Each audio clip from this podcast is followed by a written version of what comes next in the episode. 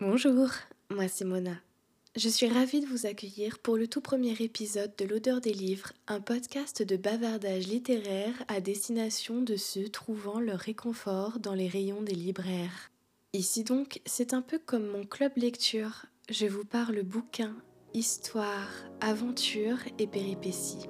Chers lecteurs, chères lectrices, chers curieux, bienvenue dans ma bibliothèque.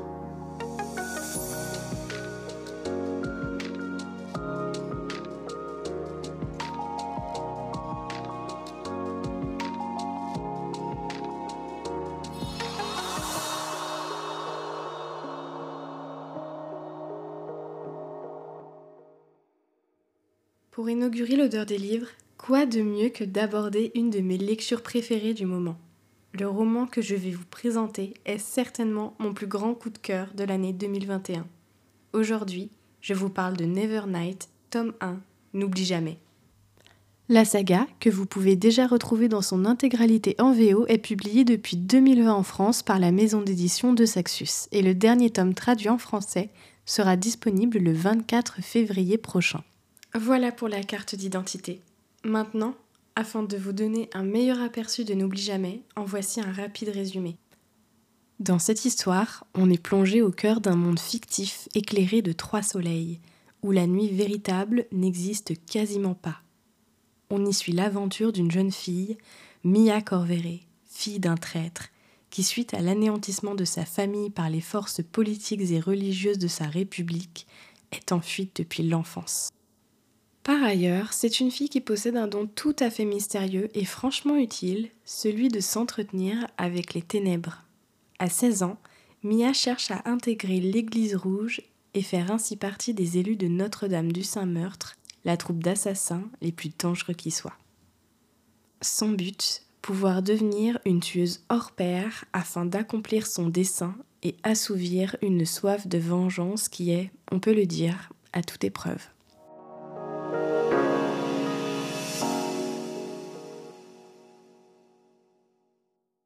Qu'on se le dise, il faut être bien accroché pour suivre les péripéties de Mia Corveret. Tout d'abord, N'oublie jamais est une belle brique. Préparez-vous à plus de 750 pages d'aventure. Ça peut sembler un peu effrayant, mais si vous aimez vraiment passer du temps plongé dans un univers en compagnie des personnages, vous vous régalerez. En fait, quand je dis qu'il faut être accroché, c'est plutôt pour pouvoir endurer le contenu.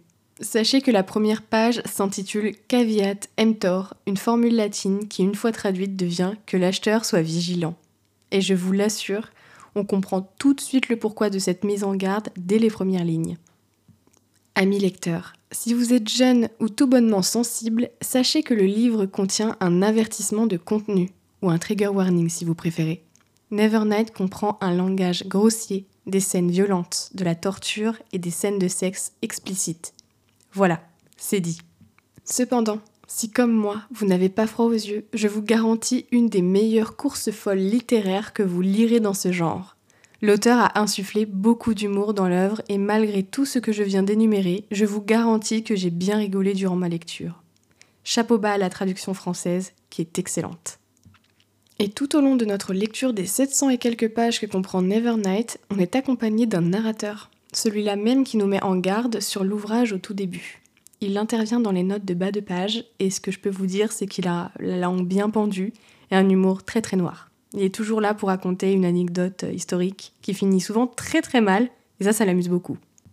Il chahute un peu le lecteur, et c'est une forme d'interaction que je ne me souviens pas avoir déjà lue. Donc je tiens à le souligner ici, parce que ça m'a beaucoup plu. Par rapport au style de l'auteur, la lecture est facile, les descriptions sont fournies et l'immersion est totale. Pourtant, je n'ai pas vraiment l'habitude de ce genre de plume, très directe, très intense.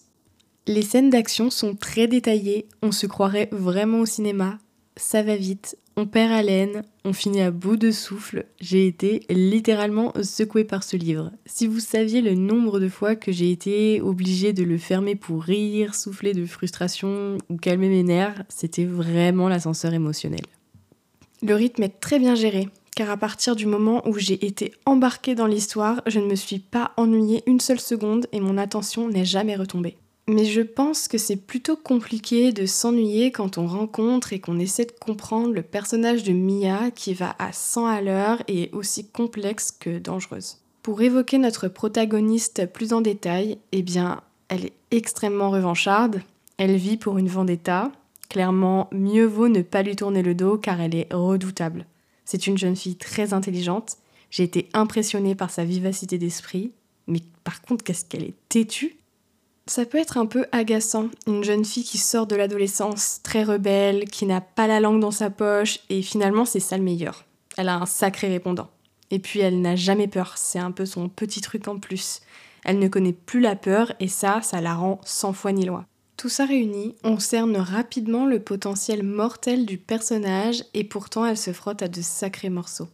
À ce sujet, je ne vais pas m'étendre sur les personnages secondaires, mais ils sont tous très bien écrits avec une personnalité très forte. Et par là, je veux dire qu'ils sont tous très différents et on a un bel éventail de différents tempéraments. À tel point que certains, qui sont pourtant anecdotiques sur encore une fois plus de 750 pages, ont retenu mon attention de façon très particulière. C'est franchement agréable, car rien n'est bâclé, chacun trouve sa place, chacun sert l'histoire. Et si je dois en citer quelques-uns, j'ai beaucoup aimé le personnage de Chute, celui de Carlotta également, je me suis aussi attachée au personnage de Naëv et Aelius le bibliothécaire. À ce propos, si vous êtes partant pour échanger avec moi au sujet du livre, je suis assez curieuse de connaître vos personnages préférés et ceux que vous détestez aussi d'ailleurs, car ils doivent être nombreux.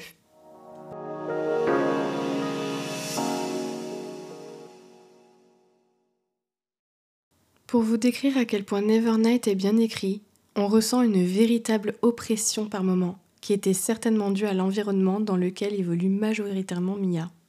C'est un lieu qui est décrit comme gigantesque, mais dans lequel j'ai eu beaucoup de mal à me repérer, que j'ai eu beaucoup de mal à cartographier, disons. C'est d'ailleurs un endroit dans lequel les personnages peuvent littéralement se perdre pour de bon, qui est décrit comme changeant, aléatoire, et j'ai véritablement été saisie par des sensations de méfiance, des sensations d'angoisse qu'un lieu tel que celui-là peut susciter. Et si je dois faire un parallèle, c'est un peu comme quand on prend conscience qu'on a sous-estimé la grandeur d'un labyrinthe. C'est ce genre de sentiment de déstabilisation là. Autrement, j'ai vraiment été scotché tout au long de ma lecture. Je finissais un chapitre et je me disais Ok, waouh, qu'est-ce qui m'attend maintenant? Est-ce qu'on va toujours plus loin dans les émotions fortes ou bien je vais enfin pouvoir respirer deux secondes? Honnêtement, l'expression hors d'haleine porte vraiment bien son nom. J'ai pas d'autres métaphores pour illustrer mon état d'esprit quand je lisais Nevernight. C'était, encore une fois, tout le temps l'ascenseur émotionnel. Quelques lignes tranquilles et bam, la phrase d'après, on se prend une rafale de révélations qu'on n'aurait jamais anticipées. Voilà, c'est comme ça que j'ai vécu mes moments de lecture. Nevernight n'est pas trop une lecture fantaisie détente. On n'est clairement pas apaisé pendant qu'on le lit, et je pense que l'auteur veut nous mettre en tension pour qu'on ressente toute la pression qui pèse sur les épaules des personnages durant ce tome. J'ai également beaucoup aimé la façon dont certains thèmes sont abordés. La vengeance est au cœur de l'intrigue et surtout du personnage de Mia. Je parle ici d'une vengeance qui est d'une violence froide, qui n'a aucune limite, qui fait perdre la raison. Nevernight aborde également la solitude, le passage à l'âge adulte qui se fait trop tôt, l'incapacité d'accepter ses sentiments et ses émotions, la peur, le rapport à la mort, la religion. Tout ça de façon encore une fois très abrupte car le langage va droit au but, mais je vous garantis qu'on passe aussi de bons moments. On n'a pas le moral complètement miné quand on finit un chapitre, on est mi-amusé, mi-horrifié. Je pense qu'il faut avoir une bonne tolérance à la noirceur et intégrer le fait que plus on est plongé au cœur des failles des personnages, mieux on cerne qui ils sont. Maintenant, je vais tenter de faire un mini portrait chinois du livre. Si Nevernight 1 était une couleur, à mon avis ce serait évidemment le rouge. C'est une couleur qu'on retrouve plusieurs fois, tant dans les décors que dans les tenues, et je vous parle d'un rouge très profond, parfois presque noir. Et vu la dose d'hémoglobine qu'on brasse en 750 pages, je peux vous assurer que le rouge est très bien choisi. Et si je devais lui donner une odeur? Le clou de girofle est une senteur itérative de l'histoire, mais je dirais plutôt un très fort parfum floral qui dévoile quelque chose de très insidieux, de dangereux, de mortel même. Mais hum, est-ce que le poison a une odeur particulière? Je ne sais pas. En tout cas, je dirais l'odeur du poison. Et si une musique pouvait résumer l'ambiance que j'ai ressentie durant ma lecture, en réalité c'est une musique qui m'évoque vraiment bien le personnage de Mia. C'est Can't Break What's Broken du groupe de rock anglaise Yona. Quand j'écoute cette musique maintenant, je visualise uniquement le personnage et la personnalité de Mia, ses convictions, ses motivations, sa détermination. C'est vraiment une chanson qui aurait pu être écrite pour elle, je trouve et j'ai d'ailleurs créé une courte playlist qui m'a été inspirée par le personnage tant j'ai fini par la trouver cool. Si vous souhaitez y jeter un œil, vous pourrez la retrouver en description du podcast.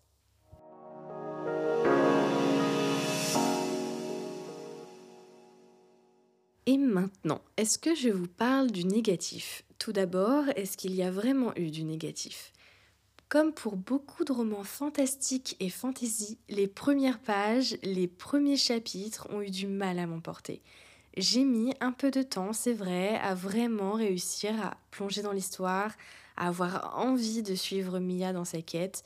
Ce n'est pas un point négatif en soi, un peu de courage est souvent nécessaire, surtout lorsque les bases d'un monde si riche sont à poser. Encore, Jay Christophe utilise le fameux petit compagnon de narration pour évoquer tout ce dont le lecteur a besoin de connaître sur le contexte historique, politique, social et géographique de l'œuvre. D'ailleurs, je souligne que j'ai eu un grand plaisir à lire un monde explicitement inspiré de la culture italienne, voire romaine pour le tome 2. Vous l'aurez compris, il n'y a pas franchement de point négatif. C'est l'une des meilleures sagas que je lis depuis mon adolescence, quand les sagas fantastiques et dystopiques étaient à leur apogée. Aujourd'hui, je trouve enfin l'équivalent pour un public plus mature. Je conseille ce livre à un lecteur qui sort de l'adolescence, notamment par rapport à l'ambiance franchement violente et morbide de certains passages et au caractère sexuel de quelques pages. Si vous aimez l'adrénaline, les situations franchement dangereuses, l'humour noir et les personnages au fort caractère, Nevernight a été écrit pour vous. Les aficionados des publications de Sexus, foncez également. Si vous avez aimé le prieuré de l'oranger et que vous êtes prêt à passer le cran au-dessus niveau sensations, c'est votre feu vert. Certes, vous ne trouverez pas de dragon chez Nevernight, du moins pas dans les deux tomes que j'ai lus, mais les kraken des sables et les ombres démoniaques sauront vous séduire, je pense. Je finis maintenant sur une citation du livre que j'ai particulièrement aimée. Nous sommes chapitre 17, page 370. Fer ou verre avait-il demandé. Elle n'était ni l'un ni l'autre, elle était en acier. Voilà, merci pour votre écoute. J'espère vous avoir donné envie de lire ou de relire ce formidable premier opus, et si j'ai réussi à vous convaincre, j'espère que vous l'apprécierez autant que moi. D'ailleurs, si vous avez aimé cette revue et que vous souhaitez mon avis sur le tome 2 de Nevernight, n'hésitez pas à me le faire savoir. Si le concept vous plaît, n'hésitez pas à me rejoindre sur mon compte Instagram. Encore une fois, vous le trouverez en description du podcast. Écrivez-moi, parlez-moi de ce que vous avez pensé de Nevernight, racontez-moi vos lectures, suggérez-moi d'autres romans.